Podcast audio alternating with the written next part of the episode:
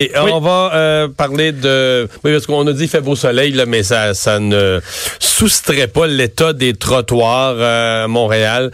Les rues plus importantes, il y a quand même un petit peu de, petit peu de garnotte puis de, de, de, sel qui a été mis dans certaines rues. C'est, c'est, c'est la glace. Oui, c'est de la glace un peu partout. Là, le Québec on aura un refroidissement important dans les prochaines heures. Là, on perd euh, quasiment un degré à l'heure dans les prochaines heures jusqu'à demain. Et ça cause beaucoup de glace par endroit, étant donné toute la pluie qu'on a reçue dans les derniers jours. Euh, rappelez qu'il y a eu un accident mortel, d'ailleurs, euh, ce matin dans le secteur de Trois-Rivières, à Cap-de-la-Madeleine, un homme de 37 ans qui a perdu la vie après avoir dérapé euh, sur justement une route glacée, est arrivé perpendiculaire à la route, a été frappé par un, VUS. Les passagers du VUS qui ont été, qui ont subi des blessures sérieuses, mais l'homme, lui, dans son véhicule, est mort. Et évidemment, dans les villes, ben, c'est toujours les piétons qui doivent redoubler de prudence parce que les trottoirs sont glacés. Oui, on pas, mais dans certains cas, c'est quand même très, très dangereux. Oui, puis il y a les cours, les entrées, les cours d'école, etc. Euh, Stéphane Smith, chef aux opérations chez Urgence Santé, bonjour. Bonjour à vous. Euh, bon, euh, journée occupée chez vous?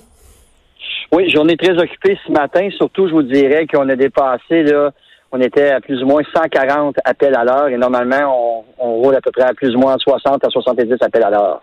Donc, le double de la normale. Des, des chutes, des fractures? Oui, beaucoup plus de chutes qu'à l'habitude, des chutes évidemment à l'extérieur, euh, des problèmes, les gens avaient des douleurs au niveau de la tête, du dos, euh, du bassin.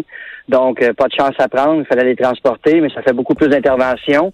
On avait aussi l'autre problématique, c'était que quand les paramédics arrivent dans les domiciles, évidemment, c'est des gens malades qui appellent donc le domicile n'est pas, les marches sont pas déglacées. Donc pour que les paramédics puissent évacuer le patient, faut qu'il étende du sel, il faut qu'il casse la glace. Donc, on avait des délais euh, à ce niveau-là aussi. C'était pas évident pour personne. Mais vous faites quoi quand vous arrivez, euh, exemple, si vous arrivez dans une situation un peu plus urgente, là, par exemple, une personne a un problème cardiaque, etc., puis que son escalier, l'entrée, c'est sa glace bleue. Là. En même temps, vous pouvez pas, vous pouvez pas vous permettre de pas transporter la personne, mais vous pouvez surtout pas vous permettre d'échapper une, une personne dans l'escalier.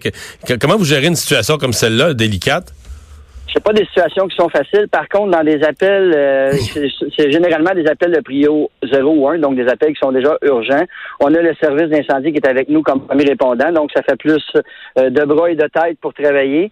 Euh, donc tout le monde met la main à la pâte, donc on casse la glace, on, est, on étend du sel, on prend les précautions nécessaires. On a des bottes avec des crampons justement pour essayer d'éviter les chutes. Il y a toujours un risque. Hein. Il y a toujours un risque qu'on échappe le bénéficiaire ou même qu'un paramédic se blesse ou un pompier. Donc, il faut vraiment prendre les précautions, mais c'est vraiment pas un travail facile dans des conditions comme on vit présentement. Ouais. Euh, avez-vous l'impression que c'est cet après-midi, ça, ça ralentit? Bon, parce que le, le sel fait son effet. Les trottoirs, les trottoirs sont un peu moins pires qu'ils ne l'étaient tôt ce matin. Tout à fait, M. Dumont. La situation revient tranquillement à la normale. On est présentement à plus ou moins à 80 appels à l'heure. Donc, vous voyez, on redescend ça va se stabiliser. Par contre, on a mis tous nos effectifs euh, sur la route. Les cadres ont été rappelés au travail. Les cadres qui sont déjà des paramédics de formation euh, ont, tous été sur des ambulances justement pour donner un coup de main pour pouvoir passer le, plus d'appels possible. Ah oui, vous, quand vous arrivez à un point, un volume d'appels où même les cadres qui généralement sont plus sur le terrain, euh, ils reviennent, reviennent au volant ou reviennent à la civière? Tout à fait. Dans une mesure exceptionnelle comme aujourd'hui, on pourrait comparer ça à un cas d'orange pour un centre hospitalier. C'est le même principe. Donc, à ce moment-là, tous les cadres qui sont formés comme paramédics, puis comme vous disiez, qui ont déjà, euh, qui ont d'autres fonctions dans l'organisation, euh, vont mettre la main à la pâte. On va augmenter également le nombre de, personnes euh, qui vont s'occuper de, préparer les ambulances, les répartiteurs médicaux d'urgence, il va en avoir plus parce que une journée comme aujourd'hui, personne mange, tout le monde travaille. C'est excessivement stressant. On doit répondre aux services à la population, mais en même temps, c'est pas des situations qui sont faciles. Est-ce que les, les hôpitaux euh, euh, vous donnent une chance dans ce temps-là, les urgences? Parce que je sais qu'une des une des choses parfois qui rallonge l'intervention des paramédics, c'est euh, la, prise en charge par l'hôpital. Vous, vous n'avez pas le droit, on peut le rappeler aux gens, parce que je me suis déjà fait expliquer ça. Tant que la personne n'est pas bien prise en charge à l'hôpital, vous pouvez pas repartir. Est-ce que les hôpitaux vous, vous donnent une chance, savent que là vous êtes débordé puis il faut qu'il faut que l'ambulance reparte? Je suis content que vous abordez ce, ce point-là. Oui, effectivement, on a une collaboration euh, des centres hospitaliers, justement, avec qui on communique, on leur, on leur émet la situation parce que eux aussi, à ce moment-là, si nous, on a plus de transport, eux vont avoir plus de patients.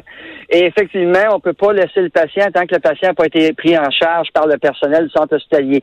Donc, une collaboration, mais en même temps, quand on arrive avec huit ambulances qui arrivent dans la même dans le même 30 minutes, euh, les infirmiers et infirmières sur place ne font pas des miracles, c'est un après l'autre, donc c'est c'est certain qu'il y a des délais. Là. Ouais. Stéphane Smith, merci de nous avoir parlé.